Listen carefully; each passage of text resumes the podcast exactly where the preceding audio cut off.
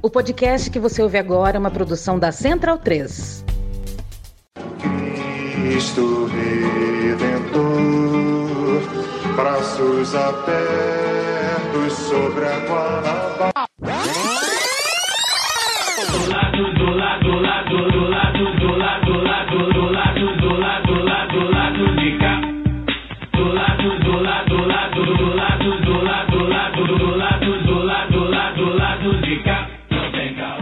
Boa noite, espectadores e espectadoras do lado B. E claro, bom momento aos ouvintes da Central 3. Hoje é quinta-feira, dia 26 de outubro de 2023. Eu sou o Caio Belandi, ao vivaço, com os nossos rostinhos, direto do Saúl Estúdio.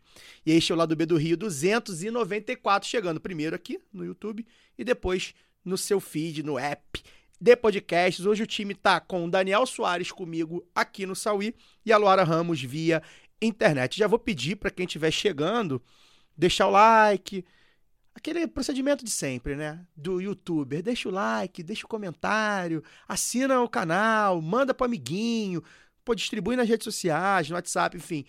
Eu sei que novamente estamos disputando com o Clube de Regatas Vasco da Gama, mostrando que a esquerda, né, Daniel, é dividida até nisso, né? O Clube do Povo jogando de de agora na colina. Mas como eu falava no pré-programa, né? A, a CBF sabe que o lado B grava toda quinta-feira. Boicota. horas, né? É um boicote da Confederação Brasileira de Futebol. Tá faltando o quê? a audiência do lado B e a nação vascaína. Tá faltando o quê? Tá faltando Vascaíno na mesa, mas hoje tem um monte aqui, daqui a pouco a gente apresenta.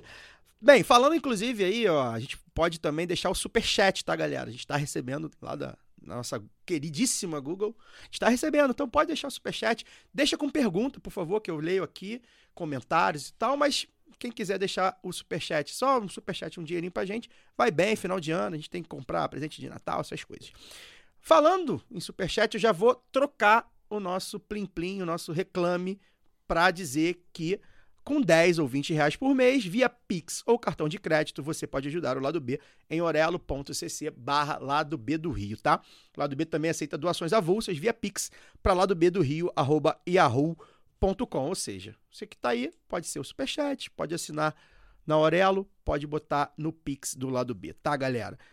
Quem não tem grana, não tem problema, compartilha, que a gente já gosta bastante.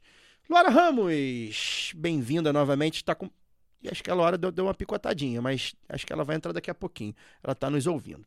Voltei, voltei. Ótimo. Luara, hoje a gente vai falar de um assunto que eu sei que você gosta muito, né? De prosear, faz parte da sua militância, faz parte da sua vida. Você gosta de formular, como você fala, com a sua companheirada, que é sindicato, né? Organização dos Trabalhadores e das Trabalhadoras. Fundamental, sei que você deve estar animada para esse lado B. Bem-vinda. Boa noite. Boa noite, oi, Caio, Daniel. Boa noite para o nosso convidado que já está por aí, vai ser logo apresentado. E boa noite para todo mundo que nos assiste, né, a partir de agora no YouTube. É, eu estou animada com o programa de hoje, né, porque o sindicalismo é um assunto que eu amo. Eu costumo dizer todo dia, 1 de maio, viva a classe trabalhadora, a única, imprescindível. Então, eu acho que com todos os limites do sindicalismo, ele ainda é uma ferramenta poderosa e legítima de conquista de direitos, mas principalmente também de disputa de valores, né? Eu acho que é por isso que é tão importante construir e apoiar sindicatos fortes e classistas. Então, vamos bater esse papo aqui hoje, pensar nos desafios da organização da classe trabalhadora. Eu já quero, já vou mandar logo, para não ficar tudo no, no final, um abraço. Quero mandar um grande abraço para o meu companheiro aqui do Sintec ES, Sindicato dos Trabalhadores dos Correios do Espírito Santo, é, Moreira, que acabou de ser eleito né, no 14º Comput como é, coordenador nacional do ramo de comunicação para ele e para o Tadeu Porto, né? Nosso companheiro do Sindipetro NF, da FUP, que foi também eleito secretário de Junta de Comunicação. Então, um abraço aí para os companheiros, para a companheira Amanda também do Sintec DF, que foi eleita secretária de, da Mulher Trabalhadora, uma grande passo também, ainda não tinha sido ocupado por uma estetista. Então, eu que trabalho aqui com os essetistas, né, me considero quase uma essetista honorária. É, mandar esse abraço, esse salve já para o início, já mandando para o pessoal para poder assistir também. E bora lá que hoje a, a prosa vai ser boa. Um abraço também pro, pro Gemerson, né, Luara? Que tá entregando melhor que os Correios até, se bobear. Ô, Caio, olha, olha o racha, hein? Olha o racha É, no lado não, dele. vou provocar não, não tô podendo falar muito. Daniel, Não, é gente... porque eu, eu achava que era uma regra aqui não falar de, não falar de futebol, Mas Que é o ópio do se povo. deixar, o, o clubismo gera clubismo, o negócio vai ficar. Não, é o ópio do povo. Isso, aí- né, Daniel? Isso aí. Isso, ó, vai, vai dividir a classe trabalhadora. É, ferramenta de controle das, das, das massas. Dani, falando sério agora, agora, né? A gente vem alertando aqui já nas últimas semanas, quase sempre fazendo uma abertura, você, Fagner, comentando, Luara, sobre a violência urbana no Rio, né? A gente tem falado principalmente da Zona Oeste, né? Como a Zona Oeste tem sido um bang bang, né? A gente brinca de Gotham City, né? Infelizmente é uma brincadeira, mas a gente sabe como é, tá um faroeste desmedido mesmo, lá na Zona Oeste principalmente.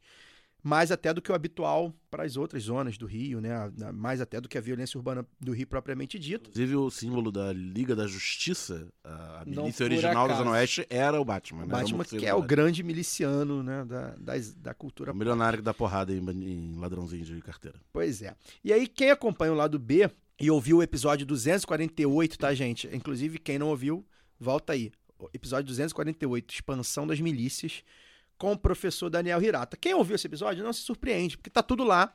Eles têm explicado, né? Os especialistas, os professores, jornalistas como a Cecília Oliveira, têm explicado o que está acontecendo com esses grupos armados, né? Eh, Na última segunda-feira, os criminosos aí incendiaram diversos ônibus, até um trem, na região de Campo Grande, que é a região de onde você é um egresso. As ações foram represálias, né, após a Polícia Civil, a, a CORE, né, a Coordenadoria de, de Recursos Especiais da Polícia Civil, que é considerado o BOP, né, da Polícia Civil, é, assassinou lá o tal do Faustão, que é o sobrinho do Zinho, líder do grupo armado que está dominando a região ali, enfim. Embora tenha sido algo muito violento e muito midiático e muito grave, evidentemente não chega a surpreender, né? Boa noite. Boa noite, é, boa noite a todos na mesa. A, a Luara lá em- via, via Embratel, como o Caio gosta de falar. É, a, a gente vem, veio comentando esses dias, né, que não dá mais pra. A gente continua, a imprensa continua chamando de milícia como se fosse uma coisa só no, no Rio de Janeiro. A gente tem aí pelo menos quatro grupos é, distintos é, dominando regiões no, na cidade do Rio de Janeiro, no estado, né, porque pega a Baixada também, São Gonçalo, é, com essa lógica do domínio territorial, de extrair é, dinheiro, né? não, não só distorção do comércio, exploração de, do chamado transporte alternativo e pela prática do terror mesmo. Né? Parece que já com, com a- as mudanças que houve na, na Polícia Civil né? e com a, com a morte desse do Faustão, né? que seria o, o 02 da milícia Dozinho na, na Zona Oeste, pa- foi um recado dado né? para as ditas autoridades, do tipo quem manda e o que a gente pode fazer se mexerem com, com a gente. Então a polícia é mais uma, uma peça nessa, nessa equação da, de uma disputa territorial que está aberta a partir dos assassinatos que aconteceram nos últimos anos por parte da, da polícia, de lideranças desses, desses grupos armados. Então é uma a própria morte né, dos médicos no, no mês passado na Barra da Tijuca foi por uma, uma tragédia né, do, do, do engano lá do- dentro da lógica dessa disputa territorial que está que tá aberta e os caras estão mostrando que aqui vieram, né? Que não estão pra brincadeira, mostrar quem manda no pedaço. E aí é até engraçado a gente ver figuras como o atual governador, né? Falando que, que, que, ele, foi ameaçado, né? Que teve segurança aumentada agora, quando a base, não só a base eleitoral, como a base legislativa dele, tá cheio de gente que é ligada a esses grupos e que é eleito de forma ligada a esses grupos, a gente sabe em época eleitoral como é que a banda toca na, na periferia do Rio de Janeiro. Todo mundo que é de algum coletivo de esquerda, que já fez campanha para algum deputado, mesmo que, que voluntariamente e tal, já sofreu algum tipo de ameaça direta ou mais velada nesses últimos 10 a, a 15 anos. É, então, ah, não vai ser, infelizmente, não vai ser a última vez que a gente vai tocar nesse, nesse assunto aqui, porque não, vai, não terá sido a última vez que esses grupos promoveram o que promoveram. Pois é, aí assim, a gente tem se manifestado nas redes, né?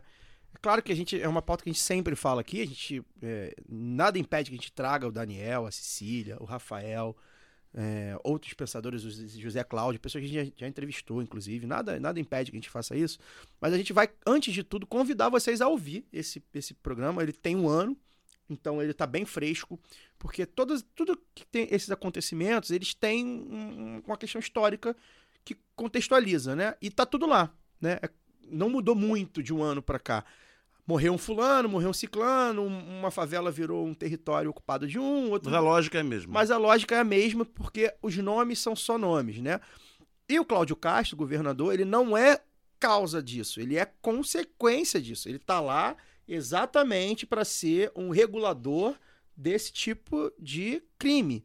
Ele está lá por isso, com a anuência desses grupos. Todo mundo sabe, se você jogar aí deputado, milícia. Não é novidade para ninguém. Os nomes hoje em dia estão aí e ninguém fica, nossa, esse deputado metido com milícia, não.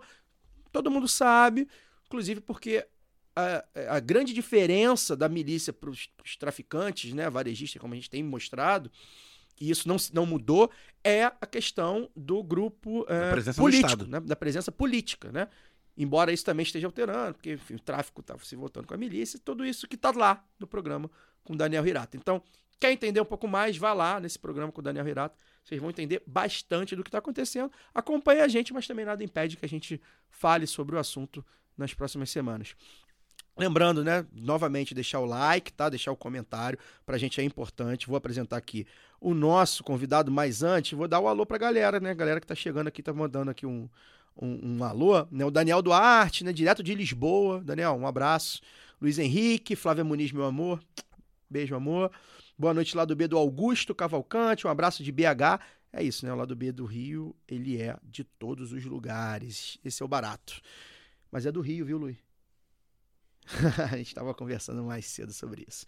Mais um episódio da parceria com o escritório Normando Rodrigues Advogados. Estamos recebendo próprio Normando Rodrigues, vocês vão reconhecer esse nome. Normando Rodrigues, bacharel e mestre em ciências jurídicas e sociais, especialista em normas internacionais do, do trabalho, integrante do coletivo jurídico da CUT, assessor jurídico da FUP, além de escritor também. E claro, um vascaíno tá aqui ansioso, um vasca... mais um vascaíno na mesa, tá, tô com o Lui aqui, tô a gente tá competindo com o Vasco. A gente traz uns vascaínos para poder, pô, lá os caras Finalzinho do primeiro tempo, resultado por enquanto é adverso. É, é, vai virar, porque o Vasco é o time da virada, todo mundo sabe. Mas o papo hoje é sobre sindicato, tá, gente? Como vocês viram aí, né? A gente fez a divulgação nas redes, tá aí no, no YouTube. São, e a Luara também antecipou. São desafios, né? Novos tempos de, de, de, de trabalho, né? De métodos de trabalho, mobilização contra os ataques sofridos, né? Tem uns lobistas aí do grande capital no Congresso e nos tribunais também, né? As formas de mobilização, como é que um sindicato pode se mobilizar, se organizar. Comunicação, importante também, como é a comunicação demoniza os sindicatos, né, Normando? A gente sabe muito bem sobre isso, enfim, muita coisa para falar. Prazer tê-lo aqui, tá, Normando? A gente teve essa ideia de fazer esse programa, conversando, né, na, na- na preparação da pauta, é, muito por conta de projetos de lei que né, deputados e senadores da, da extrema-direita têm, têm colocado no Congresso para regular a contribuição sindical após essa decisão que teve aí no STF há algumas semanas. Então eu queria que você começasse do começo, assim, porque muita gente pode não estar né, muito bem habituada com, com, ah, com sindicalismo. Né? O que, que é essa contribuição sindical, né? em que pé está essa regra jurídica nesse momento, né? Quais os perigos que tem nesses textos? São vários textos né, que a gente viu, são vários projetos de lei que a gente viu que estão eh, eh, tramitando no Congresso.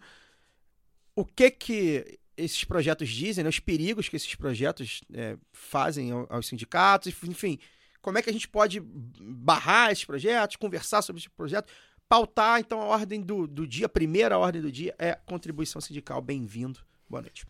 Boa noite, galera. Muito obrigado pelo convite. Obrigado mesmo. Não tem essa coisa de nome do escritório, isso dá um peso desgraçado. Pode ser uma coincidência também. coincidência. Isso é... ou é coincidência ou é nepotismo. e obrigado por distrair esse vascaíno nessa noite sofrida. né? É bom estar aqui fazendo um exercício de abstração do Vasco. Você mencionou os projetos da- das contribuições sindicais, né? De projetos de lei da direita, vindos da direita, para tornar mais estreita, a- a- estrangular mais ainda as entidades sindicais. Cara, para falar isso, a gente precisa pensar um pouquinho o que está em jogo, né? O que, que é o sindicato? O sindicato é uma associação. Como é que a associação é mantida? Né? Até o ministro dos punhos de renda, o Barroso, aquele que tem aquele narizinho de quem pisou no cocô e tem um nojo de pobre danado. Ele, a semana passada, numa sessão, ele associou o sindicato a um condomínio. É uma associação válida, acho que é didático isso. Eu mesmo já escrevi sobre direito de greve fazendo essa comparação com o condomínio. E quero voltar nesse assunto depois. Mas o Barroso, na semana passada, ele estava fazendo a, a associação com o condomínio para falar do que, que o condomínio vive, né? E que precisa da contribuição dos participantes. O que, que é diferente entre o sindicato e o condomínio? E aí tem uma raiz lá no fascismo italiano que a gente vai precisar navegar um pouquinho, tá aí para a pré-história do sindicalismo brasileiro, para falar sobre essa origem. A diferença é um troço chamado unicidade sindical. né? É que nem um filme dos anos 80, não sei se vocês vão lembrar do Highlander, um filme B bastante popular com Christopher, não me lembro. Lambert. Lambert, isso mesmo, Vesguinho, né? Que fez o Tarzan e tal. E o bordão do filme era só pode haver um, né? Mesma coisa com o sindicato. Só que quando você diz que só pode existir um sindicato para determinada categoria numa determinada base, aquele sindicato, quando está negociando com o patrão, ele representa todo mundo. Ele não representa só quem está pagando a ele. Ele representa todo mundo. O reajuste salarial ou ganho real, se tiver, muita gente fala aumento, mas se está empatando com a inflação, meu amigo, não tem aumento. Só tem aumento se tem reajuste. Para ter reajuste salarial, você tem que negociar. Para negociar, você tem que ter sindicato. É assim, ponto. Tudo que existe de direito trabalhista, férias, décimo terceiro, tudo, tudo, tudo, né, foi criado por luta sindical, por sindicato reivindicando. Agora, com unicidade, como eu disse antes, o sindicato negocia em- nome de todo mundo. E aí tem a figura do carona, que foi o que o Barroso mencionou, que é o cara que não contribuiu com o sindicato, não quero me envolver com o sindicato, não quero saber de política, não pago o sindicato. Beleza. Mas esse cara vai se beneficiar do ticket alimentação, vai se beneficiar do reajuste, da limitação de jornada, do adicional de horas extras acima da lei que o sindicato conseguir, né, do plano de saúde. Então, a contribuição sindical ela existe para forçar todos os membros da categoria a contribuírem para o resultado da negociação coletiva e para manter essa estrutura. A direita, vários dos projetos, né, porque todo projeto de lei ele tem a sua fundamentação, ele tem as suas razões, o motivo. A direita, em vários desses projetos bolsonaristas, né, que para quem é terra quadrada, fundamenta dizendo que é uma versão do imposto sindical. O imposto sindical é outra herança que se combina com a unicidade, que vem lá do fascismo também. O imposto sindical já morreu. O que, que era o imposto sindical? Era um dia de trabalho do trabalhador, descontado do trabalhador, para manutenção de toda a estrutura sindical, independentemente, não só dele ser filiado, mas independentemente do sindicato negociar ou não, do sindicato chamar greve ou não, do sindicato fazer alguma coisa na vida ou não. Então, o sindicato pelego, cartorial, ele tinha lá o seu registro, dado pelo Ministério do Trabalho, e ficava de boas, de braço cruzado, e ganhava seu imposto sindical do mesmo jeito que o sindicato que fizesse greve. Isso acabou. Né? Acabou com, com a contra-reforma trabalhista, que tesse, trouxe um monte de prejuízos à estrutura sindical brasileira. O objetivo dos caras era desmontar. Né? E aí teve um refluxo, um refluxozinho causado pela reação ao fascismo. Para situar o Supremo, né, o STF, na posição desse refluxo, é muito importante a gente lembrar que o Supremo estava de boas e com um beijinho na boca numa relação de concubinato com o fascismo. Né, O mesmo Barroso que eu mencionei aqui estava no TSE quando Bolsonaro foi o único candidato à presidência da República com camiseta, camiseta distribuída literalmente aos dezenas de milhões para seus eleitores, e, tu, e isso é proibido, e foi proibido para todos os outros candidatos, mas foi permitido para o Bolsonaro. E permitido pela caneta do Barroso.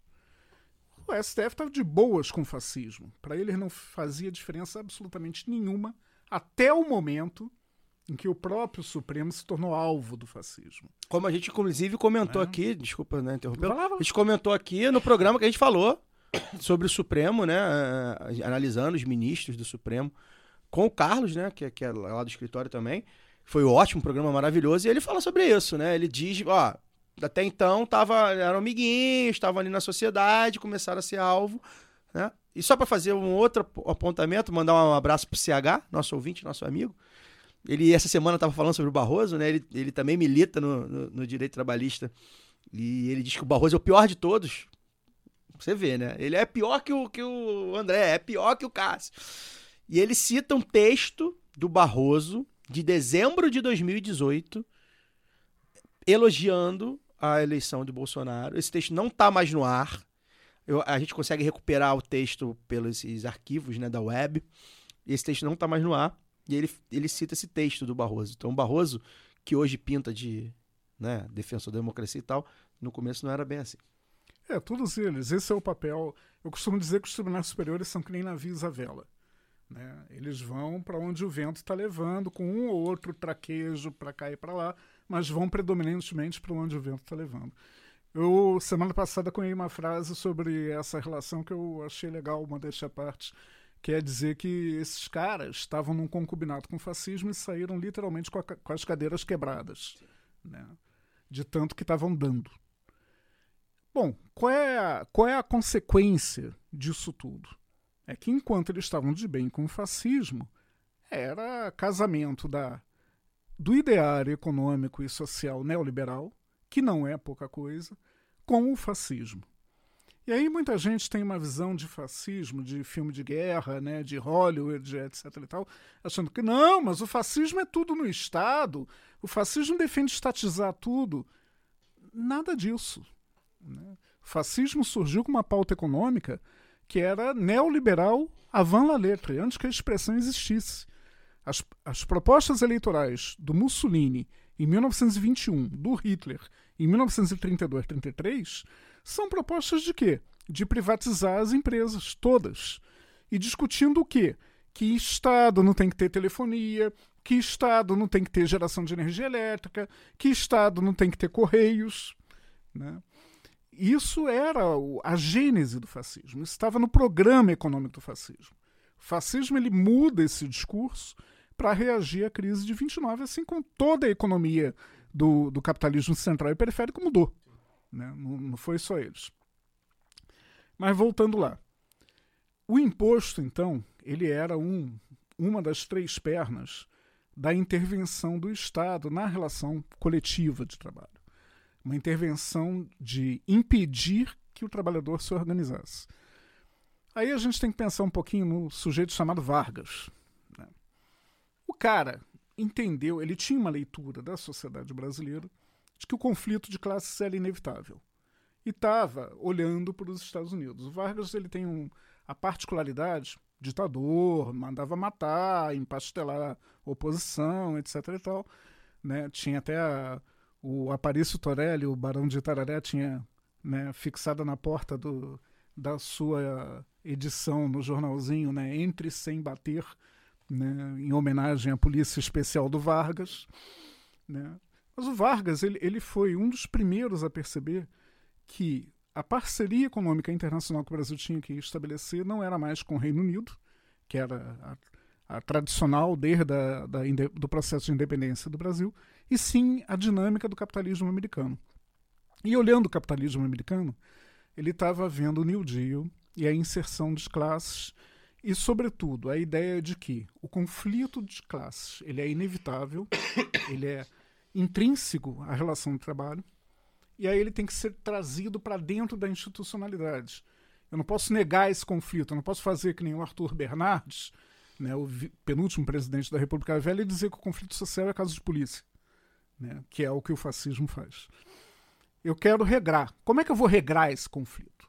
Aí ele olhou para fora no cenário internacional e pegou elementos do New Deal e pegou elementos do fascismo.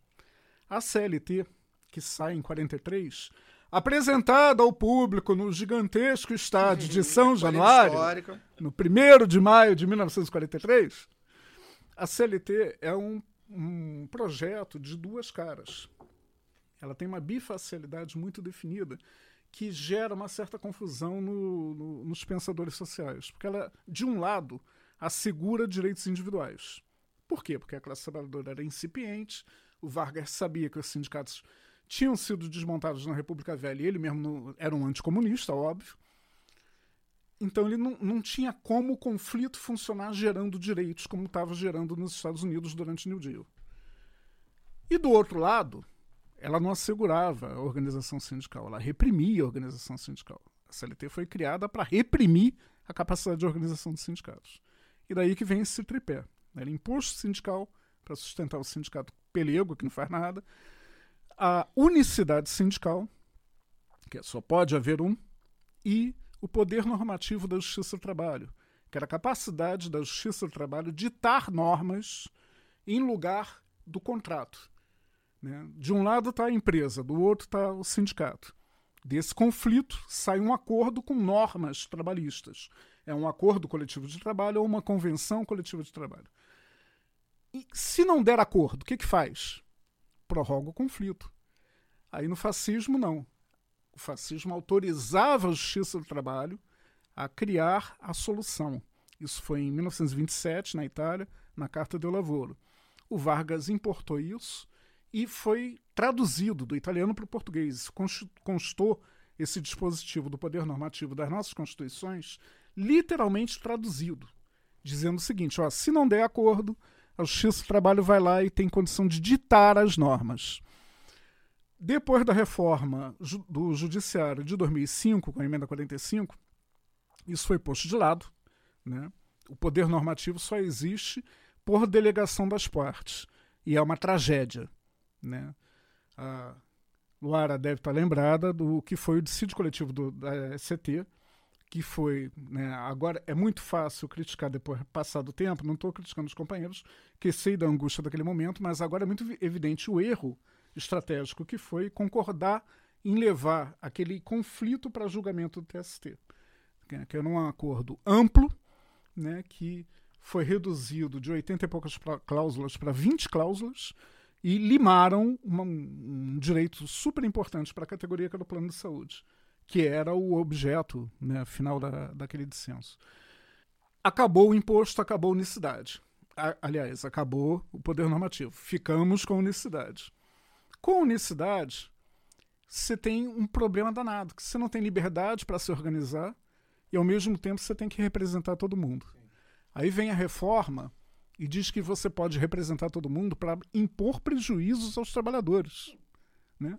Aquilo que antes não podia, porque antes tinha entendimento do seguinte: aquilo que é interesse público, norma de saúde do trabalho, proteção à mulher no trabalho, à criança, etc. e tal, você não podia fazer acordo a respeito daquilo.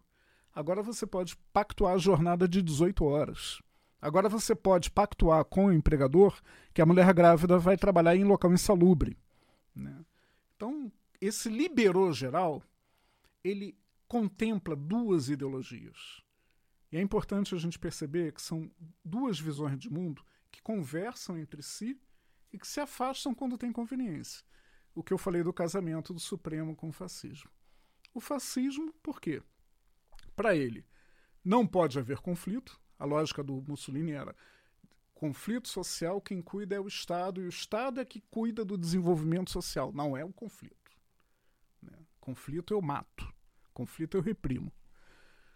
E em cima disso, o que, que o fascismo constrói? Instrumentos para reprimir a capacidade de luta. Aí veio a balela, que é- foi uma balela, nunca existiu, as corporações do Estado fascista, etc. E tal. Mas, palhaçada. Eram nomes bonitinhos para entregar a capacidade de organização dos trabalhadores para os empresários. Era isso que existia. Do outro lado, você tem o punho de renda. né? Eu falei do Barroso, mas se aplica realmente a, a toda a burguesia brasileira na defesa do neoliberalismo. Você tem um projeto de transferência de renda, que é um projeto de transferir renda de pobre para rico, e que está funcionando. Né? Ele começa, ele é sistematizado nos anos 70, é ensaiado no Chile da ditadura sangrenta do Pinochet, é colocado em prática a ferro e fogo pelo Reagan nos Estados Unidos a contra a greve dos controladores de voo, é colocada em prática a ferro e fogo com a Thatcher contra a greve dos mineiros de carvão, uma greve do- da qual saíram 900 condenados criminalmente, 900 sindicalistas condenados criminalmente no Reino Unido, naquela grande democracia. né? E vira consenso, e ganha o nome de consenso de Washington, depois do fim da União Soviética. E aí tem uma história que é interessante, né? Você desculpa se eu estou viajando muito na Tá história, maravilhoso. é- Pode ir. é que acho que né, tá tudo interligado e a gente precisa é, chegar nisso. Por que ganha consenso internacional depois do fim da União Soviética? Bom, porque antes, aquela visão de mundo do New Deal, né, que tinha que ordenar os direitos sociais, era uma frase do Roosevelt. New Deal surge com o governo Roosevelt em 1933. O Roosevelt toma posse um mês depois do Hitler, inclusive, em 1933. A, a frase do Roosevelt, muito significativa para a Segunda Guerra Mundial, que não vai ter paz no pós-guerra se não houver pão. Sim. Não vai ter paz se não houver trabalho para todo mundo. Esse pensamento ele vai dar na Declaração dos Direitos do Homem da ONU de 1948 e até a década de 70 ele tem grande fundamento. Ele gera o estado de bem-estar social, ou Estado Social na Itália, o Estado é, é, de Providência na França, com vários nomes, mas ele na Europa Ocidental e nos Estados Unidos ele fixa modelos de relações de trabalho civilizadas. Não quer dizer que a classe operária chegou a um grau de igualdade, não é isso. É minimamente civilizadas, onde conflito pode se desenvolver e vai ter quebra-pau, vai ter porrada, mas dentro da racionalidade.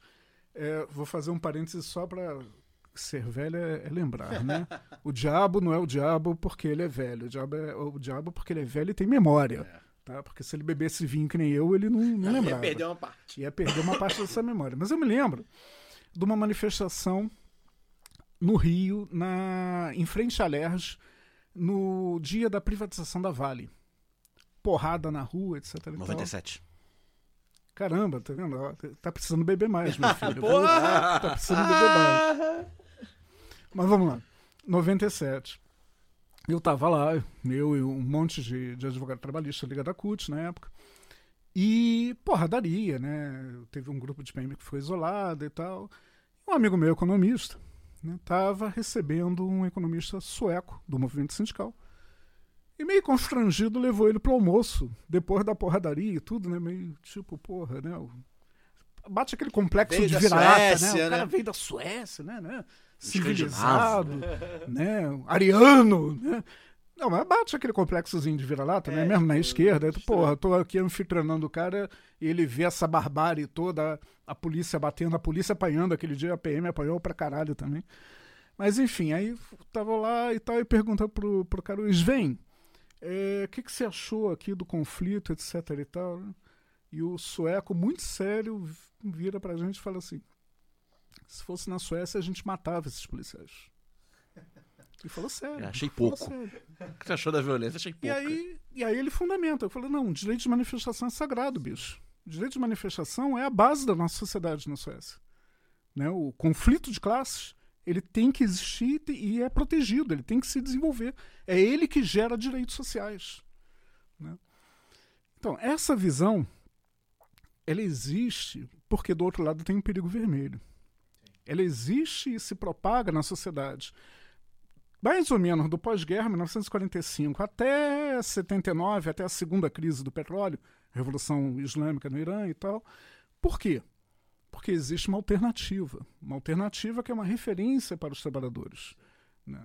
Eu cresci e tomei consciência política fazendo crítica à União Soviética, pela esquerda.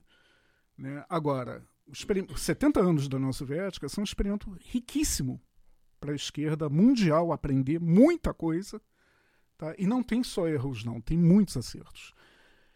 E enquanto existiu, era um contraponto, né? A barbárie capitalista não usava tanto. Prova disso, muito material para gente que é da área do trabalho. Em 1919, acaba a Primeira Guerra Mundial. Aí vocês vão falar, não, Normando, acabou em novembro de 18. Não, não, não. Novembro de 18, os caras fazem um armistício. Né? Tem até um livro da Barbara Tuchman, que tem três, quatro livros sobre a, a Primeira Guerra, que é bem legal, que ela fala o dia mais feliz da humanidade. A guerra mesmo só acaba formalmente com o Tratado de Versalhes, em 18. né? O Tratado de Versalhes ele tem uma cláusula que cria a Organização Internacional do Trabalho. Olha só que maluquice. Tratado que está botando paz na Europa, que está acabando com uma guerra mundial, a primeira grande guerra mundial. Para alguns historiadores não é a primeira guerra total, por causa das guerras napoleônicas e tal, que seja. É a grande guerra. É a grande guerra da sociedade industrial, da sociedade de produção, da sociedade de massas. Massas é uma palavra legal para a gente explorar aqui. E aí, o tratado que está acabando com aquela guerra cria uma organização internacional do trabalho para padronizar relações de trabalho civilizadas no mundo todo. Qual a lógica disso? Era uma resposta à Revolução Bolchevique, cara. Porque era o quê? Ó, essa revolução não pode se espalhar para a Alemanha, porque senão ela se espalha para a França, da França ela se espalha para o Reino Unido, ela se espalha para o capitalismo todo, cara. Não, tem que segurar esses caras lá. Então vamos regrar, vamos dar os anéis para não perder os dedos. Quando acaba a União Soviética, em 1991, quatro anos depois, a Organização Mundial do Comércio faz uma proposta no sistema ONU de acabar com a OIT, a Organização Internacional do Trabalho. E a lógica é exatamente a mesma. Ora, bolas. Acabou o perigo vermelho, cara. Acabou o cara lá que me assustava, etc. E tal. Pra que, que eu vou regrar direito dos trabalhadores? Foi até uma surpresa na minha análise, eu acompanhei muito esse debate na época. E foi uma surpresa a OIT ter sobrevivido e ter respondido com uma declaração de direitos e princípios funda- fundamentais em 1998. Mas isso é para dar medida do seguinte: você tem ali o neoliberalismo, que é uma outra era.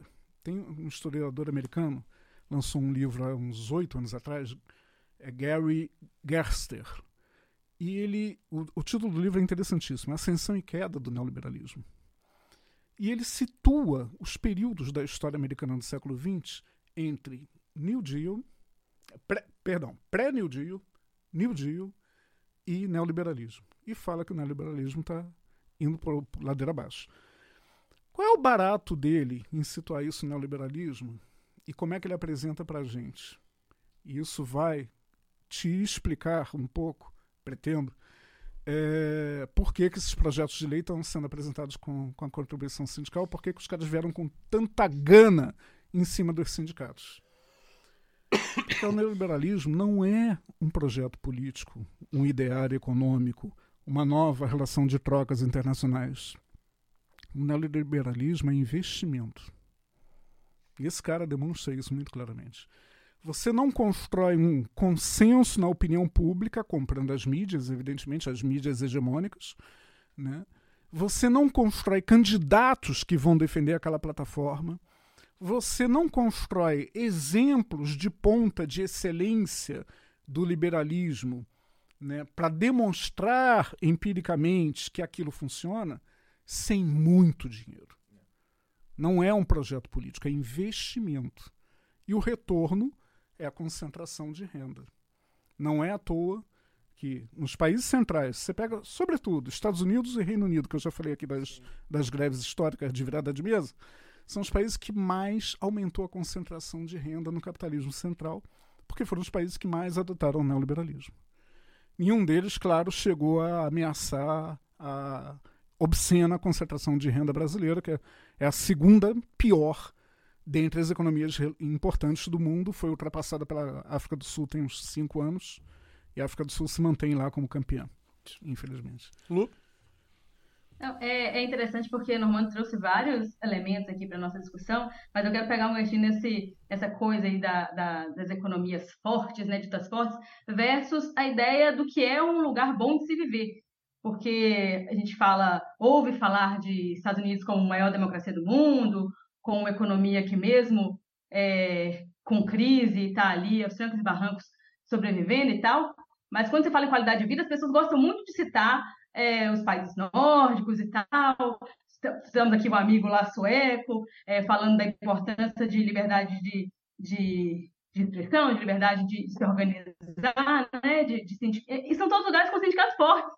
Então, as pessoas gostam de citar esses lugares como modelos que a gente deveria adotar de sociedade, e são lugares com sindicatos fortes, mas quando a gente fala em fortalecer os sindicatos aqui, isso é tratado como é, sustentar vagabundo, sustentar sindicalista, é, que virou sinônimo de vagabundo, né, para muitos deles também, é, porque a gente teve um, um, líder que veio do sindicato, né, um grande líder político que é o Lula, que veio do sindicato, é, entre outros sindicalistas que também se formaram ali, a gente vai falar acho que muito da CUT aqui, é, eu, eu pelo menos vou falar porque sou cutista, estamos também entrevistando alguém que é de um coletivo né, jurídico da, da CUT, é, e, e a, é a central que eu conheço mais, mas também porque tem a relevância, né? Nós estamos falando da maior central do Brasil, é, da América Latina, uma das maiores do mundo, mas eu, eu acho interessante é, esse elemento, porque a gente, quando fala, por exemplo, já trazendo um pouquinho mais é, para a história recente é, do, do, tanto, né, Normando citou do fascismo, mas no fascismo, é, no nazismo, houve essa perseguição aos sindicatos, aos trabalhadores de início, e aqui também no Brasil, é, no golpe de 64, né, uh, um dos primeiros uh, ataques que, que, que, aconteceram foi contra os sindicatos. A gente fala muito de parlamentares, até de, de estudantes, né, de intelectuais e tal, mas o, o, sindicalismo foi atacado diretamente, inclusive por causa das reformas do, do, do Jango e tudo mais, e isso não é, não é tão falado, porque eu acho que há também uma necessidade de destruir a memória do movimento sindical brasileiro. Né? E aí, né, estou falando também da, diretamente da memória dos partidos comunistas brasileiros, né, porque a imprensa sindical ela meio que nasce junto com a imprensa é, é, é de base comunista ali do, no Brasil. E a gente aprende muito, muito disso, né? Até hoje, muito do que se faz na imprensa é, sindical vem da, né, do, do, do movimento comunista no Brasil.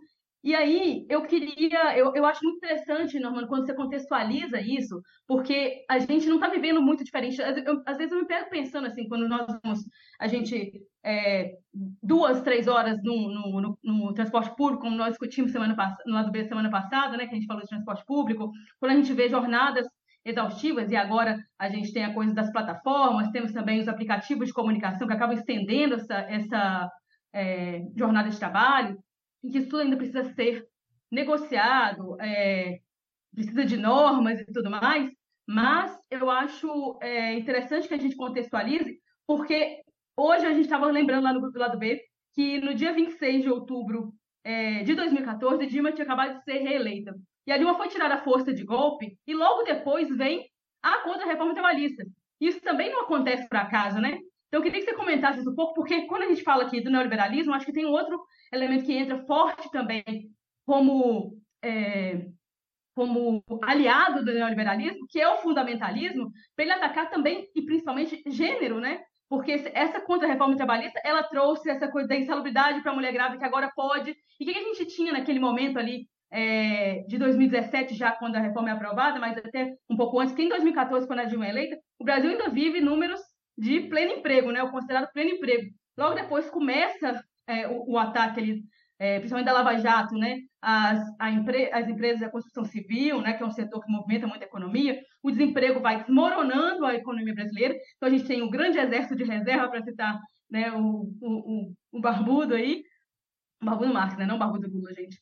É, e eu acho que que a gente tem vários elementos assim que co conseguiram construir. Eu querendo, eu acho que eu não estou é, juntando tudo, mas para poder juntar agora e fazer uma síntese, eu vejo muito de um ataque misógino, né? Como foi o, o, o golpe, ele foi muito misógino em sua essência, mas também as mulheres é, trabalhadoras brasileiras, porque a gente vê normas como essa, né? É, que foram atacadas, uma coisa básica de pensar que, olha, uma mulher grávida que vai gerar um novo trabalhador para o Brasil, porque tem isso também. Então, nós estamos atacando. É, agora pode atacar, pode matar, porque a gente tem muito, tem um exército de reserva e é esse o ponto que eu quero chegar. É, e o fundamentalismo junto, para dizer que, olha só, você não tem condições de criar um filho nesse, nesse mundo que que a gente está vivendo, nessa crise, mas você vai ter esse filho de qualquer jeito, então vem as leis também, é, ao mesmo tempo que atacam mulheres grávidas, mas é, são leis, existem leis é, contra o aborto, está tudo na cintura, tudo no mesmo contexto, é isso que eu estou querendo chegar. É, então, nós temos essa, esse ataque à, à organização da classe trabalhadora, um ataque à, à classe trabalhadora é, no âmbito da sociedade civil, dos direitos individuais, tudo junto para dizer nós estamos dominando, né? Essa transferência de renda ela vai se dar de uma forma é, completamente repressora mesmo, então cercando todos os lados. E aí você não consegue nem se organizar minimamente na sua é, instituição, na sua entidade mais legítima, que é o sindicato. Por isso ele é atacado principalmente, né? Só para poder fazer é, mais um, um lembrar de mais um fato, é o que logo nos primeiros dias de janeiro de 2019, já com Bolsonaro eleito, a gente tem a transferência de da, da, para o Ministério da Justiça, né, que era o Ministério do Moro, aquela a, o direito de dizer o que, que é, qual, qual que vai ser, né, o que, que, que, serão os novos sindicatos, não é isso, Normando? É. É, ele que, que, que toma um. isso para si. Desculpa, como é que é? O só pode haver um. Passou a responsabilidade dá do um- Ministério da Justiça. é, da unicidade para o Ministério da Justiça. Então, assim, também não é por acaso né, que o grande nome da considerada justiça naquele momento, tanto pela grande mídia, quanto né, que construir isso junto com a, com a opinião pública, é, tenha tomado para si o direito de dizer qual é, como deve ser, né, aonde vai ser o sindicato. Então, assim, trazendo um pouco mais com, com mais esses elementos aí, o que, que você pode dizer para a gente de como é que foi esse contexto que gerou a aprovação da reforma eh, trabalhista, né? Que antes até teve também a reforma da terceirização, que já é uma coisa bizarra para a gente pensar mundo do trabalho e sucateamento, né? Precarização dos direitos no mundo do trabalho. Então, Laura, é, olha, vou, vou só guardar uma observação, porque da tua fala, cara, tem, tem uma, uma palavrazinha chamada universalização, né, que estava presente numa primeira observação que você fez no pré-programa e que tá, tá aí, eu quero voltar a ela depois, se a gente tiver tempo. Tá? Mas, rapidamente, o contexto, né? Primeiro a gente tinha um bando de saqueadores naquele momento. O governo Temer do, é um governo de usurpadores. Usurpador é. Pô, Ladrão, né? Estamos aqui no Labo do B, né? Vamos usar a palavra mais bonitinha. Não, usurpador é aquele cara que não tem legitimidade para estar sentado onde é que tá. Né? Aquele cara que era o 19 na linha de sucessão da Casa Real. o cara rei que perdeu a eleição em outubro de 14 e Isso. estava no primeiro escalão do governo em maio de 2016. Isso, rápido, né? E aí, esses caras, eles primeiro, eles tomam na numa insegurança tremenda. Não é insegurança pra gente, não é insegurança institucional, não é a nossa visão, é eles. A atitude deles, a atitude do Temer e da, da Caterva, que o cercava, e da maioria rápida que ele fez no, no Congresso, era, era de do ladrão que invadiu a casa e não sabe quando é que a polícia vai chegar. Então ele tem que roubar Rapidamente. e roubar muito rápido. Então esses caras saltearam para cima do Estado, da Petrobras, da Eletrobras, para tudo quanto é lugar onde é que eles podiam fazer dinheiro. Claro, depois veio fascismo e honestos como os fascistas são, roubaram muito mais, mais profundamente, mais rapidamente ainda. Mas no governo Temer eles tinham essa insegurança. Agora, por que, que o Temer consegue, de uma hora para outra, ele essa cronologia é, é legal da gente lembrar. Os caras derrubam a Dilma na prática em abril, né? A, a contra-reforma é escrita por um ministro do TST, o Ives Gandra Filho, e saiu, isso, teve inquérito administrativo que apurou isso. Isso foi feito no, no computador do gabinete dele. É apresentada pelo Temer ao Congresso em dezembro e em junho ela está aprovada. Ela tramitou em seis meses. Uma mudança radical nas relações de trabalho. Por que, que isso foi tão rápido? Foi só derrubar a Dilma e todo mundo mudou de lado? Não, cara, tem um problema aí. Um problema ao qual eu modestamente acho que o, o PT no governo não se atentou. Não se atentou antes, durante aqueles 13 anos, e não se atentou agora. tá? Que é a disputa ideológica na sociedade. Eu ilustrei isso durante muito tempo quando eu moro em Niterói, quando participei de uma manifestação, ainda com a Dilma no poder, mas contra o impeachment e tal, na Cinelândia, deixei o carro no estacionamento e saí do carro com minha mulher e veio o guardador perguntando se eu era contra ou a favor da Dilma. Eu falei que estava defendendo a Dilma. E ele falou: Não, eu votei na- no Lula e no- na Dilma, tô, defendo a Dilma, mas ela está muito errada com, com os juros do cartão de crédito. Eu tô puto com os juros do cartão de crédito. Cara, muito rapidamente, o governo do PT deu a esse cara o cartão de crédito e não disputou a cabeça desse cara. O governo do PT colocou metade dos municípios brasileiros, o Brasil tem 9 mil e poucos municípios, maioria fica em Minas Gerais, né? você que é atleticana, né? só para registro. Metade dos municípios do Brasil, o governo do PT botou um ônibus amarelinho lá para levar as crianças para a escola. Não fez uma propaganda na TV dizendo que esse ônibus aqui foi feito para mim. As prefeituras envelopavam os ônibus com o nome do prefeito, do vereador, do governador. Cara, eu rodo muito o Brasil de estrada, cansei de ver isso. Não tinha, aonde estava pintado o governo federal, além de ser pequenininho, em geral botava envelo- o adesivo por cima. Quer dizer, você não faz disputa assim, não é só faz, é, a autoria da obra, é dizer o que a obra significa. É dizer, caraca, tudo quanto é criança tem que estar na escola. Esse ônibus não está aqui para agradar o prefeito, esse ônibus está aqui para garantir igualdade na educação. E a, a palavra-chave para essa disputa ideológica é essa, é igualdade. O que tem a ver com a universalização, que eu ainda quero falar dela. E a gente fez muito pouca defesa da igualdade. A gente faz muito pouca defesa da igualdade no dia a dia, no combate das ideias. Então, primeiro, aquilo que eu falei do neoliberalismo. É muito fácil você ver ministros do PT, no, no governo Lula 1, no governo Lula 2, no governo Dilma, no governo Dilma mais ainda, e agora, nesse momento que a gente está conversando, defendendo ideias neoliberais. Você tem o, o presidente da, da Petrobras, João Paulo Prats, né, nomeado pelo Lula, né, que essa semana anunciou que a Petrobras não vai participar da próxima rodada do pré-sal. E aí o diretor responsável vai para a imprensa e diz o seguinte: olha só que barato. Não, a Petrobras não vai participar, mas isso é bom para o Brasil porque vai ter mais comp- competição pelas Mercado, outras empresas, o mercado, etc. E tal. Desculpa, mas esse discurso era do Temer, É isso. né? Não, se a Eles fazem melhor, inclusive. e se a bem, Petrobras, e se a Petrobras não está participando, é uma empresa a menos, logo tem menos concorrência. É, pois é. Não É, você está tirando Exatamente. simplesmente uma gigante que tem toda a infra no, no local, né, fora o caso do interesse público. E aí, não por acaso, João Paulo Prats é autor e é, é outra balela do neoliberalismo que é apresentar todos os decréscimos, todos os retrocessos sociais como se fossem modernização. O Barroso ele constrói no Supremo com a visão. de- ele acha que constrói, né? Já está construído, ele só, só caneta em cima. O Barroso ele faz um discurso de que não, nós estamos modernizando a relação de trabalho. Ele vai para Paris e fala em Paris que o Brasil tem preconceito contra o empreendedor. Modernização que ele está defendendo é, na verdade, a neoescravização, é o retorno a um estatuto jurídico do século XIX. No caso da Petrobras, eu lembrei disso por causa do Jean Paul, o Jean Paul é o autor intelectual da Lei 9478 de 97, que foi a lei que acabou com o monopólio estatal do petróleo, que abriu o petróleo para as empresas privadas. Empresas privadas que não vieram enquanto não puderam comprar patrimônio da Petrobras. Que não interessava construir, interessava comprar o que estava pronto. E a, e, a, e a justificativa daquela lei em 97 era: é, não, é modernização. A lei 2004 do Vargas de 53 é velha.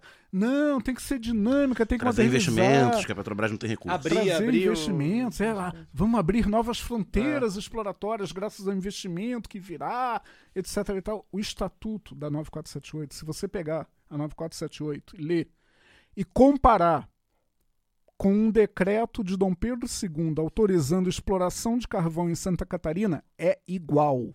Até a responsabilidade ambiental no finalzinho, que quando sair da mina vai ter que restituir o meio ambiente ao mesmo local, é igual. Tá? E isso é o neoliberalismo, cara.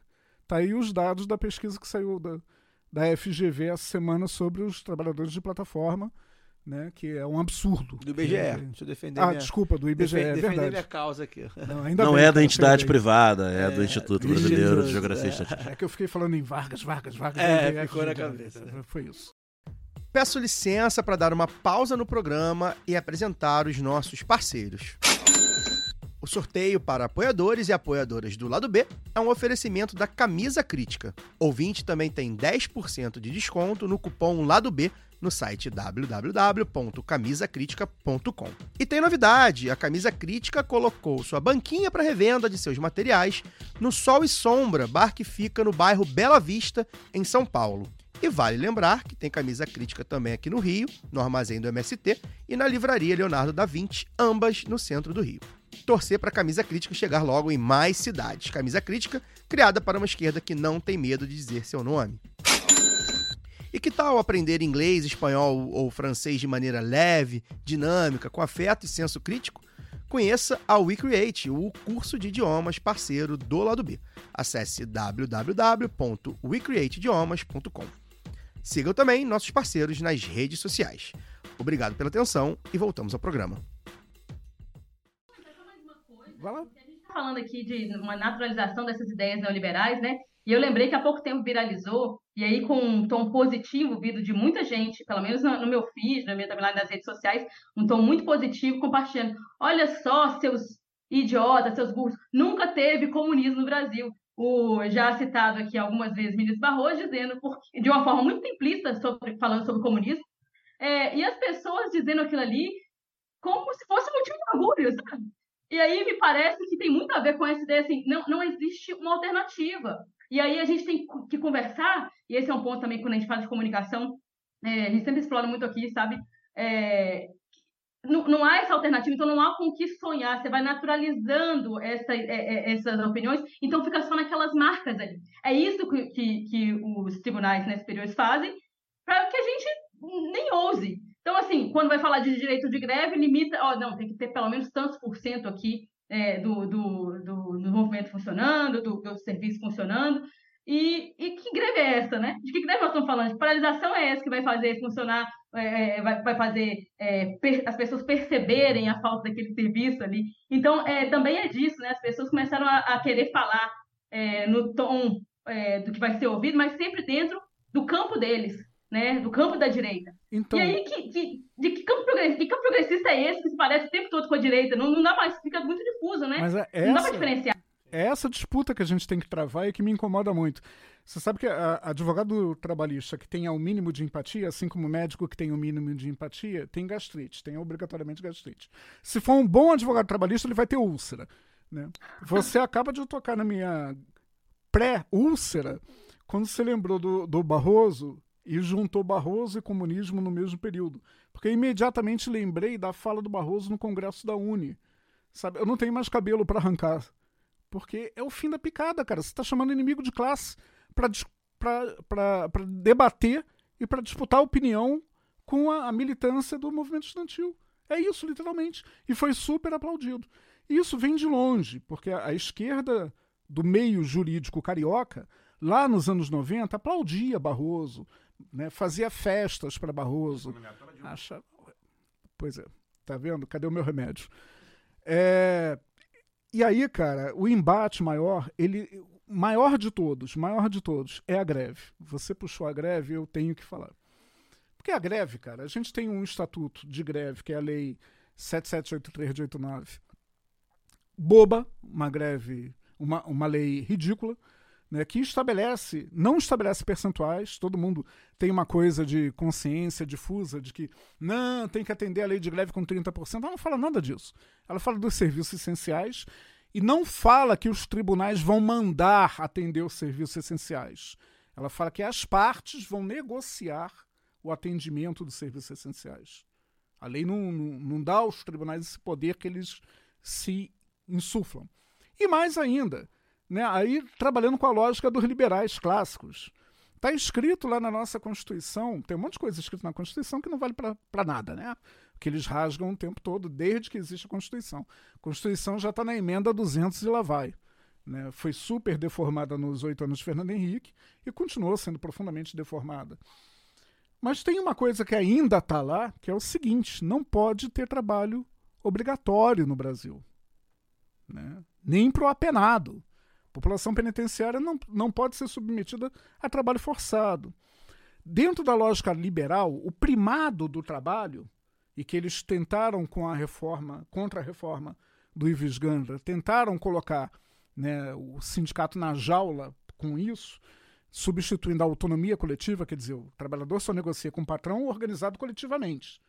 E aí eles admitiram a, a negociação individual. Mas dentro do, mesmo dentro dessa lógica da negociação individual, um primado do contrato de trabalho é o seguinte: é a autonomia do cara.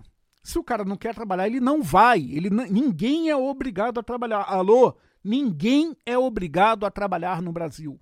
Não existe. Se o cara não vai trabalhar, o que, que acontece? Ele tem consequências contratuais que estão no contrato.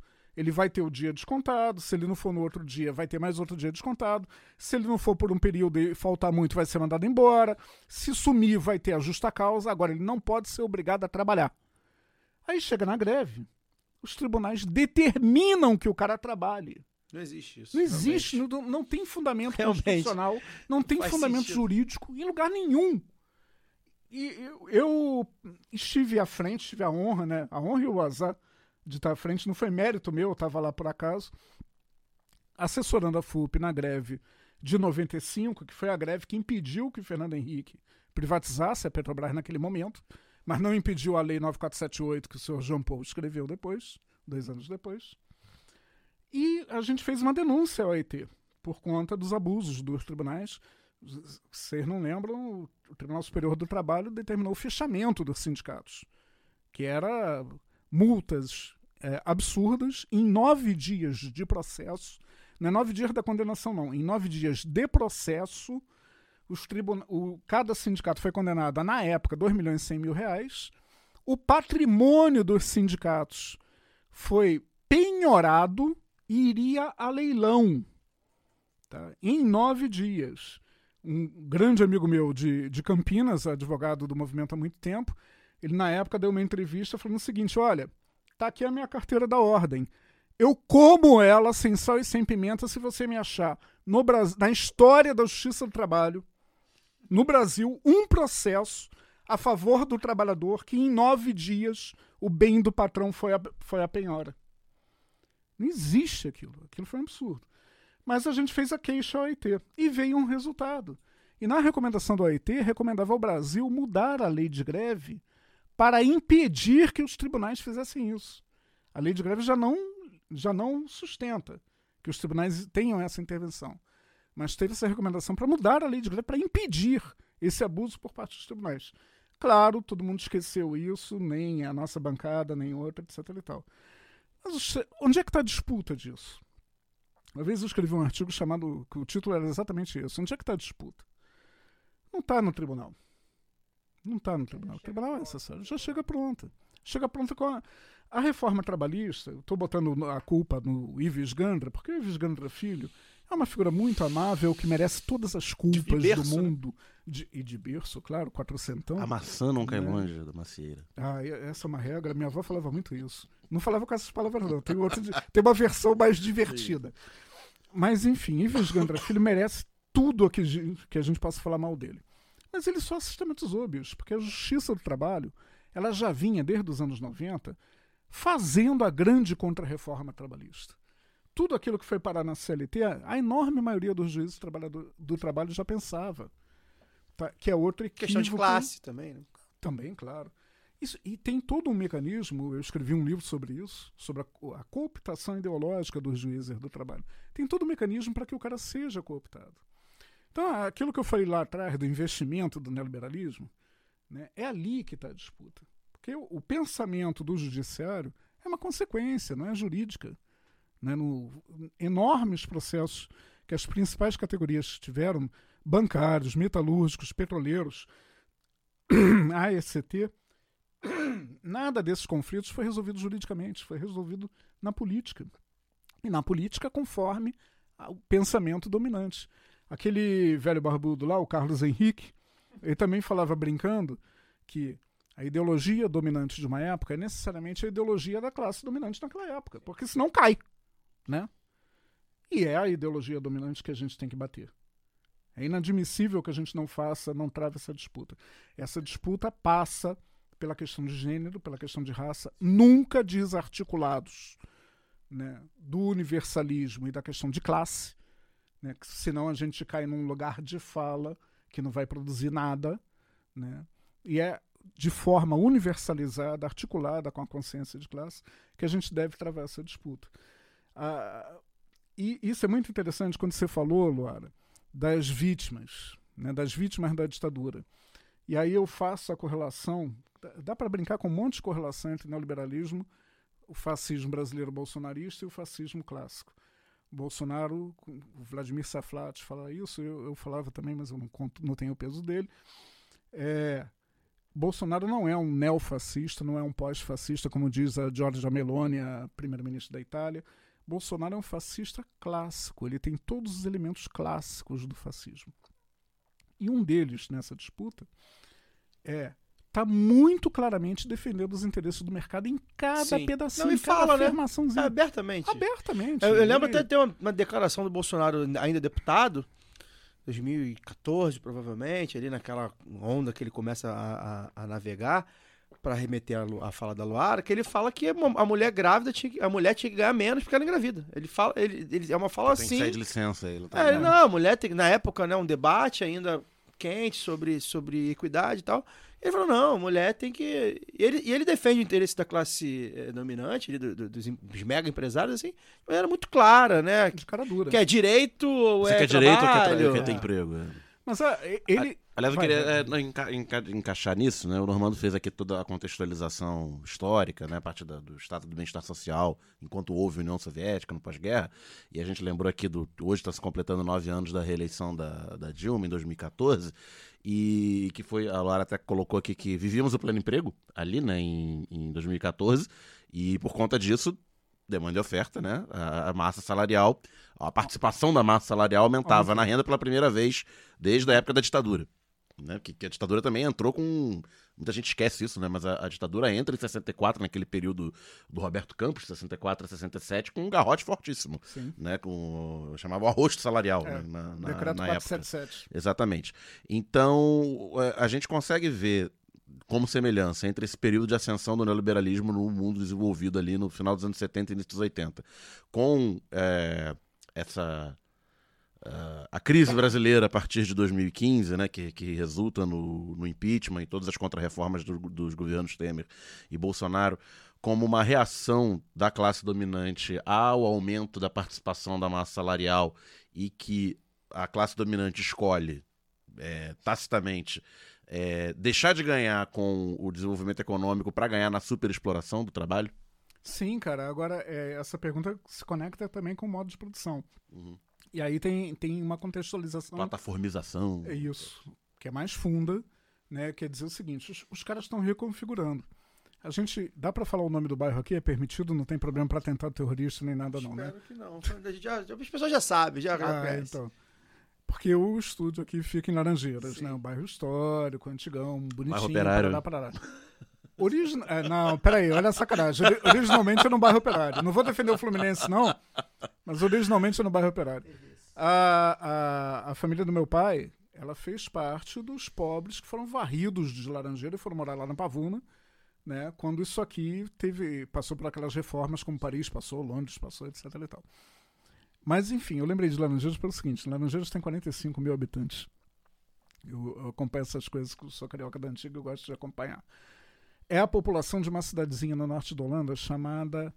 é, Ah, caraca, desgraçadamente me fugiu o nome, mas é uma cidade no, margem, no Mar do Norte, fria pra caramba, perto das Ilhas Frísias. Drakten.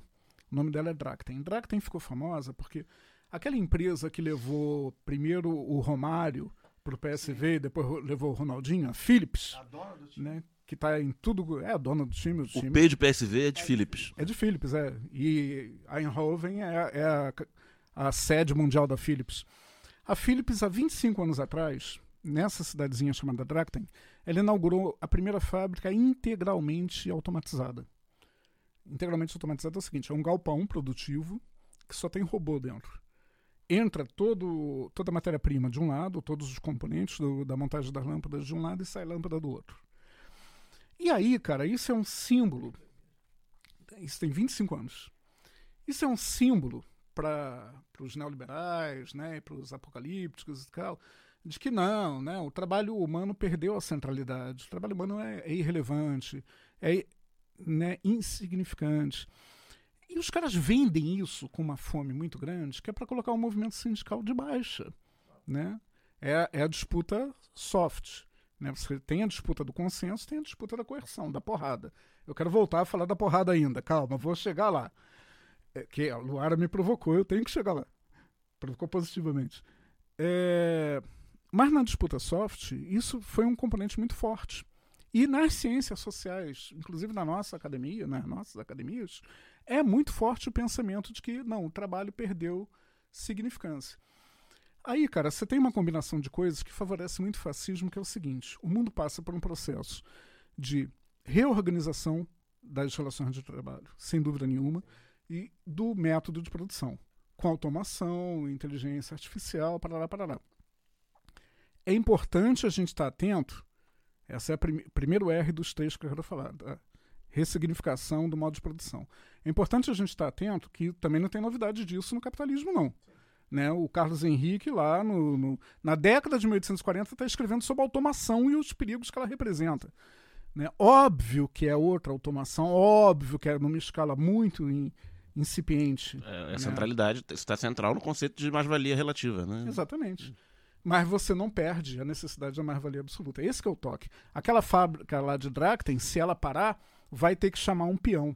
Mesmo que, que não chame um peão, mesmo que chame um robô, esse robô foi desenhado por alguém. O software dele foi criado por alguém. O trabalho humano conti- continua sendo essencial. né? Não perdeu centralidade. É outro trabalho, né? É é um outro operário, um trabalhador de especialidade diferente. Aí, cara, o que que acontece? Você perde, você desconfigura aquela grande indústria que demandava um grande exército industrial e, por consequência, um grande exército industrial de reserva. E aí, para o capitalismo central, você tem uma sacação que é o seguinte: você pode reconfigurar também a política. Se eu não tenho mais uma sociedade de massas, se eu não preciso mais de uma sociedade de massas, se eu não preciso mais de um grande exército de trabalhadores na fábrica, por que, que eu vou dar a esses caras sufrágio universal? E aí o barato do, do neoliberalismo é que é o seguinte, ele não é tão honesto quanto o fascismo. O fascismo, como você citou do, do Bolsonaro. Fascismo é sincericídio a todo momento. Ele é, ele é aberto. Bolsonaro falava na, na reta eleitoral, antes do primeiro turno de 18, ele falava, não, eu quero fechar o maior número de sindicatos que eu puder. E vou passar os sindicatos todos para o Guedes. Aliás, dá para brincar a noite toda falando das similaridades, mas vou falar mais uma. Foi por isso que eu estava falando naquela hora do clássico. Tem um sujeito na história da humanidade, um chefe de Estado da história da humanidade, que faz campanha política dizendo que vai privatizar tudo, né, que quer combater os vagabundos do sindicato e que, quando chega ao poder, acaba com o Ministério do Trabalho e da Previdência Social e distribui as funções dele para o Ministério da Justiça e para o Ministério da Fazenda. Sabe quem foi? Um cidadão chamado Benito Mussolini. Fez exatamente isso que a gente viu acontecer em, 1919, e em 2019. Né? Já estou confundindo as datas por causa do fascismo e tal, essas coisas. Falta de vinho. Espero que esse não seja a única similaridade entre os dois. É. Não, não é. Tá Tem muito, acabou. muito, muito, E o muito fim mais. poderia Inclusive, ser inclusive pro futuro. Eu- é, Inclusive pro futuro, mim, fim. tudo bem. Não, olha só, aquela parada lá do Largo do Loreto em Milão, sabe? De uma certa figura É, pendurada o pelos bang pés. jump, bang jump. É, aquilo ali vai rolar ainda, cara. Vai, tenha, vai. tenha fé. Vai. Mas enfim, é... e aí, cara, você tem outra reconfiguração também, Sim. a terceira, que é a recolonização da periferia. Cara, eu não tenho mais contraponto. A China faz um contraponto de certa maneira. Ainda está alçando a voz dela no cenário internacional, vídeo o que está acontecendo. Mas, se você olhar para o grande Otanistão de hoje em dia, né? que é uma colonização da Europa Ocidental e da Europa Central, mais recentemente, e até da Escandinávia, pelos Estados Unidos, no incidente né, da Ucrânia. É absurdo. Você tirou a Suécia, por exemplo, de 200 anos de neutralidade, não é pouca coisa. Suécia era neutra nas guerras napoleônicas. Deixou de ser neutra por conta do Otanistão, por conta da pressão americana. Se você olhar, inclusive o que Israel faz, aí você pode dizer, pô, mas Israel faz isso desde 67, na Cisjordânia e na faixa de Gaza. Sim, cara, mas ela foi. Israel foi refreado, a guerra do Yom Kippur, o tratado de Camp David com o Egito, depois a tentativa de processo de paz com Menachem e, de repente, de uma hora para outra, se sente livre de novo para fazer. São fenômenos que estão muito diretamente relacionados com a- o unilateralismo no cenário internacional e com a re- reconfiguração do modo de produção.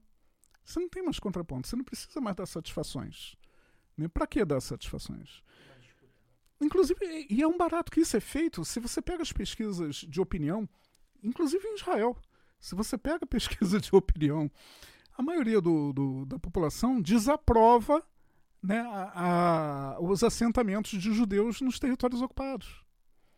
A maioria da população nos Estados Unidos não aprova o envolvimento com a Ucrânia.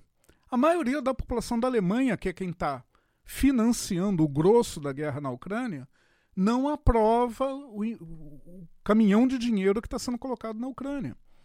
E ainda assim faz, cara.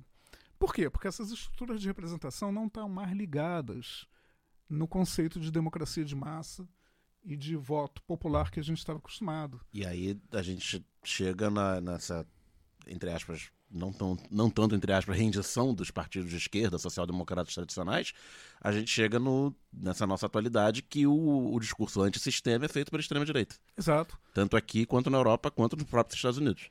Que aí é uma coisa muito louca, porque você capitaliza essa insatisfação generalizada com, com o sistema, né, esse sentimento de exclusão que, que as pessoas passam, com um discurso antissistema, mas que, na, na verdade, aprofunda o sistema. É, e, e é exatamente aí que entra o fascismo. A relação do sistema com o fascismo é um barato pelo seguinte, né, com um discurso antissistema, que é o sistema se aproveitando do discurso antissistêmico. Né? O, Milley, ele está perigando perder, por quê? Porque ele acaba ameaçando com as Abraçou a dele. casta.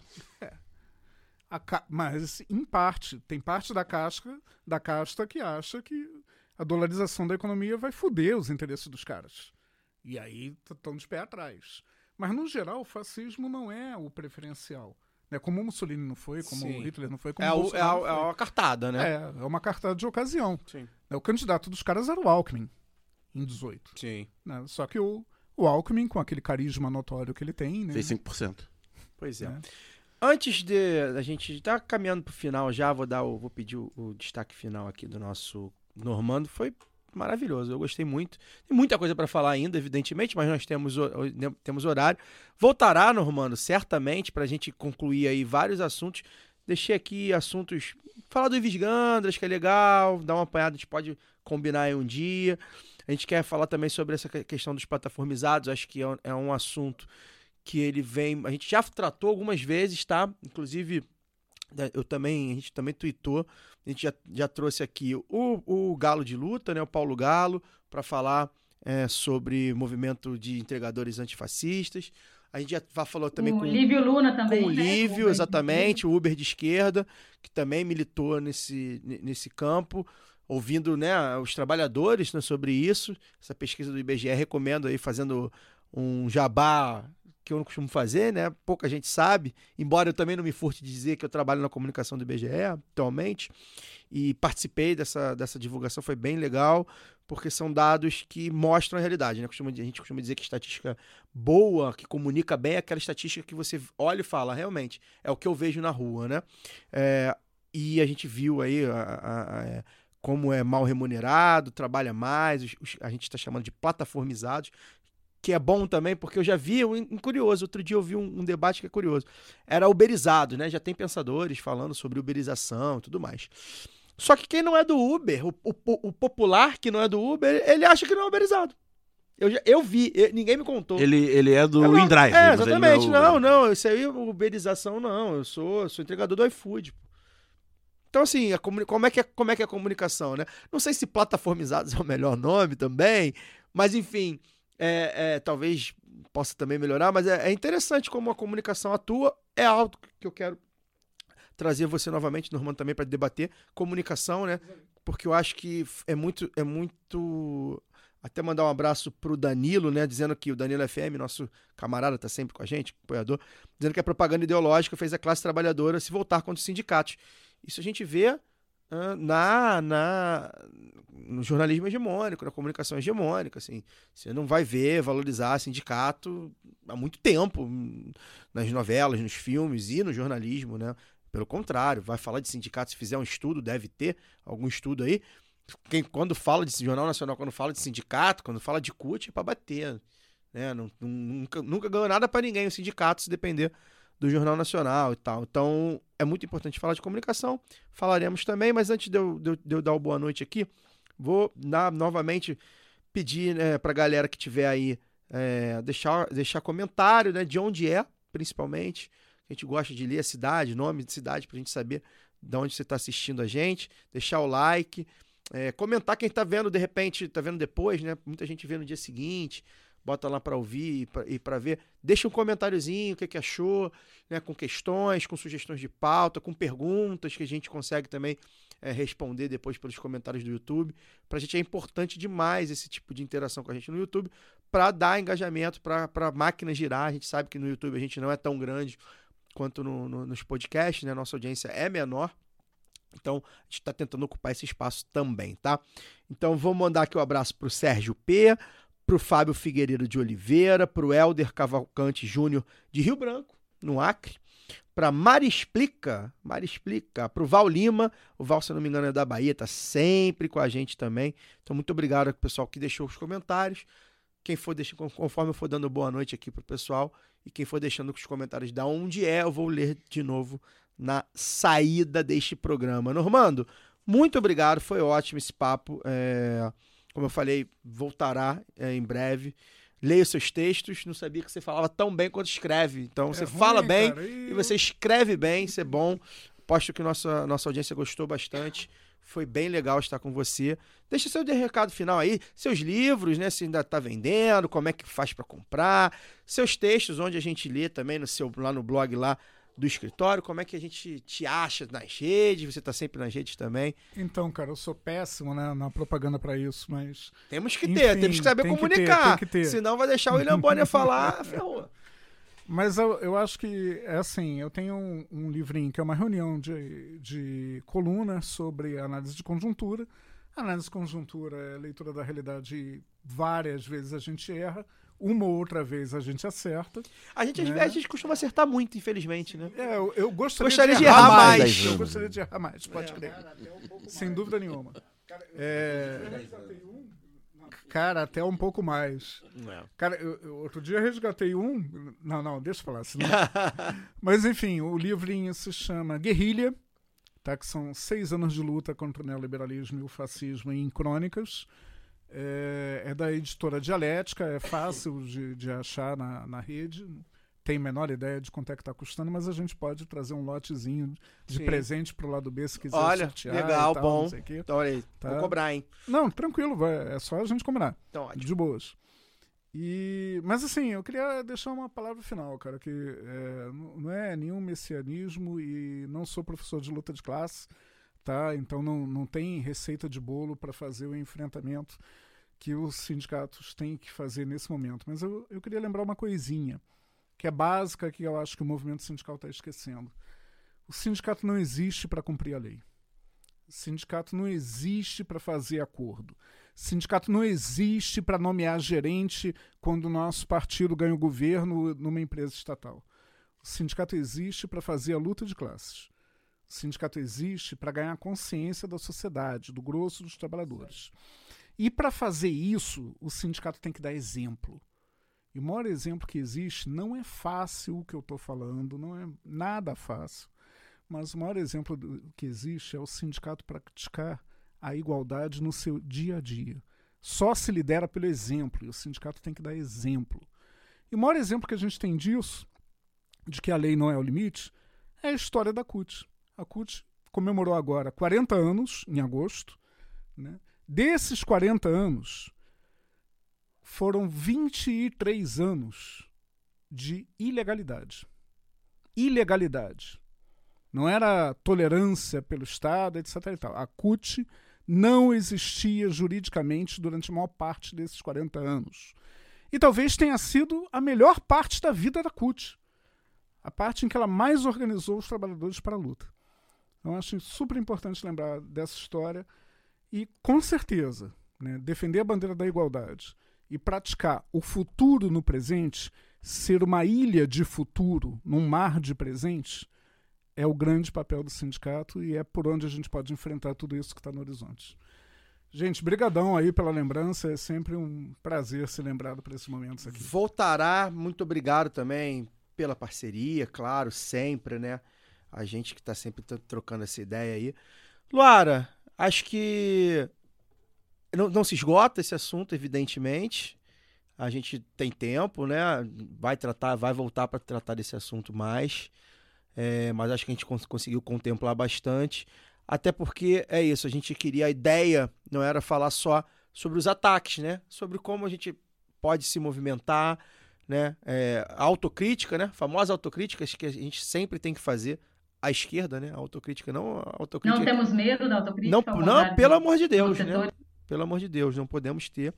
E dar nome, acho que o Normando conseguiu também dar nomes, né, a, a coisas e pessoas que é importante a gente não perder de vista.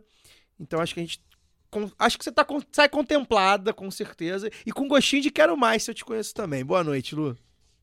Boa noite, Caio, Normando, obrigada aí pela aula de hoje. É, Daniel também, todo mundo que ficou com a gente esse tempo todo, tá aí ouvindo aqui agora, né, na nossa transmissão, ou também que tá ouvindo depois. É isso, assim, eu- é um tema que para mim nunca se esgota, porque eu sou completamente apaixonada. É, eu comecei a trabalhar com o sindicato muito antes da minha, de, de me formar, na verdade, porque eu já ajudava a companheirada com, com o jornalzinho ali, editando texto e tal. É, mas eu vendo, vendo o Normando falar disso, desse exemplo, né? Eu vou citar de novo meu companheiro, que eu tenho orgulho de, de- de chamar de amigo, o Fischer, é, que fei- foi quem me provocou desde o início. E quando eu entrei, Normando, lá no, no, para trabalhar com o Sintec S, é, eles tinham acabado de ganhar um sindicato e estavam. Vou contar essa pequena história aqui, tá, gente? Rapidinho. E eles estavam reformando, porque o sindicato estava muito aparelhado, aquela coisa assim é, e não estava servindo mesmo os trabalhadores. Então, se organizaram, disputaram o sindicato, ganharam e é, iam passar por uma reforma. E aí ele falou assim: tudo bem, vamos fazer a reforma realmente aqui, o espaço, né, o trabalhador é, merece é, mais conforto, a gente precisa de é, acessibilidade e tal. É, pode colocar ar-condicionado, menos na minha sala, ele era presidente, menos na minha sala. Porque depois a gente começa a acostumar, tá geladinho aqui, e eu não tenho que estar dentro da sala. Eu tenho que estar na base, fazendo setorial na porta do, das unidades. E aquilo me marcou muito. E eu levei muito para a vida, porque ele é assim até hoje, já foi presidente é, mais de uma vez. é, hoje é diretor, agora recém-eleito é, coordenador do ramo de comunicação da CUT. E essa disputa que a gente travou lá de 2011, é, quando eles ganharam, até antes, né, quando estava disputando ainda, está trazendo frutos né, o tempo inteiro. É, eu fui, fui candidata a deputada federal aqui, eu, eu, eu no Espírito Santo, eu me coloquei olha, eu sou uma candidata, principalmente também da categoria exetista, apesar de não ser exetista. É, então a gente foi galgando esses espaços e agora estamos aí na central. Eu acho que também é um espaço muito importante. Eu, eu, não fui eleita, ele foi, mas é, a gente foi galgando esse espaço porque é uma disputa política. É isso que a gente está dizendo aqui. Então, é, quando eu falo para vocês, sindicalizem-se, mas disputem os seus sindicatos também. Porque a gente muitas vezes fala assim, ah, mas o meu sindicato, é, eu já fui, né, trabalhar, trabalhei em outras coisas que não viram a comunicação e tal, é, já fui é, sindicalizada, já fui né, de, de, base de um sindicato que era aquele sindicato cartorial que a gente chama. É, mas se você não gosta de como o seu sindicato é, vai lá e disputa, sabe? Diz como é que você quer que o seu sindicato seja, seja esse sindicato que você quer, organize de alguma forma essa, né, a primeira a primeira assembleia que eu fiz no meu local de trabalho, por exemplo, não foi nem com o meu sindicato lá presente. Isso é possível por quê? Porque das contradições do capitalismo, se tem uma coisa que a gente, que, que, que o trabalhador entende, né, é, é, são essas contradições. Então, é, essa organização ela é possível a partir disso, assim, a partir do momento em que você começa a conversar com, com o seu colega, você sabe que aquele, aquele local não está tá adequado, a sua rotina não está adequada, porque viver importa. Então, quando a gente vai disputar os sindicatos, o a gente está disputando é dignidade né? É dignidade para a classe trabalhadora, é um avanço nessas conquistas e, e, não só dentro da norma, né? Porque senão a gente vai continuar com o que a gente tem agora e nós sabemos que não, não é o bastante. Então, acho que essas provocações foram todas válidas, espero que a gente possa continuar debatendo, inclusive pelas, pelas, pelos desafios, né? É, para poder concluir aqui, Normando falou dessa, de como eles tratam né, o, o trabalho como uma coisa menos importante, só que eles não contavam com uma pandemia que mostrou para o mundo inteiro o quanto existe né, de essencial no trabalho. E aí o que se tornou, o que era essencial, se tornou sacrificial. Mas nós não estamos aqui para fazer sacrifício. Nós estamos aqui para poder dizer aqui qual o preço do nosso trabalho. Então, para poder contar só mais uma, uma historinha, essa bem rápida mesmo, a gente poder é, fechar. É, quando eu fui trabalhar com, com os companheiros lá do Sintec S, eu me lembro que eu, recém-formada, é, me perguntaram assim, quanto você quer ganhar? Né? Qual que é eu fiquei atônita, assim, porque eu nunca tinha pensado sobre isso. Eu tava, né, pra mim, eu só queria trabalhar. E aí, o companheiro Fischer virou pra mim, olhou, ele, ele tem mania de baixar os óculos assim, falar, companheira, nós lutamos muito tempo pro trabalhador poder dizer quanto vale o trabalho dele. Então, você me diga quanto vale o seu trabalho. E aquilo também me marcou. Eu falei, é, é esse o trabalho que nós vamos disputar. Para que as pessoas digam, né? Então, os trabalhadores plataformizados, por exemplo, esse é um grande problema, porque muitas vezes eles não sabem quanto vão ganhar. Isso é o básico, porque qualquer coisa diferente disso, nós estamos falando de um neoescravismo, como o Armando colocou aqui. Então, eu deixo todos esses fios aí mais soltos do que amarrados para a gente poder continuar esse papo. Foi um grande prazer, obrigado mais uma vez a todo mundo aqui e ao lado do Rio por mais esse espaço para que a gente possa trocar ideias de alta qualidade, capacidade de fomentar né, o debate necessário à classe trabalhadora brasileira. E acho que a gente encerra também para cima, né? A gente costuma tratar de assuntos aqui que são muitas vezes pesados. A gente perde muito, né? A gente perde muito. Senão, né? se estivesse ganhando, não precisava ser o lado B, eu estaria agora apresentando o Jornal Nacional. A gente perde muito. Então a gente trata muito de assuntos pesados, a conjuntura dos últimos anos, principalmente, foram muito pesadas pra gente. Mas a gente, quando a gente encerra para cima, fala do Normando, encerra para cima, fala da Luar, encerra para cima, é onde a gente mira, né? A gente quer chegar lá.